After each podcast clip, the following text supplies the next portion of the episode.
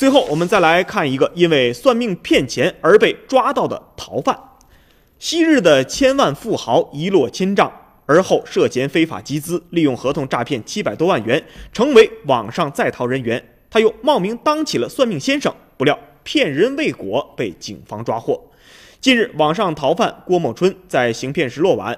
落网落网前，他假借算命之名，企图忽悠村民潘某花一万块钱破解所谓的自己身上的霉运。十二月十三号，派出所民警接到报案称，村民潘某被人以算命为名实施了诈骗。嫌疑人有两名，一名头戴鸭舌帽，一名头戴口罩。两个人骑着一辆摩托车逃逸。当天十时四十分许，警方在公路上发现了两名符合嫌疑人特征的人员，当即要求对方停车接受检查。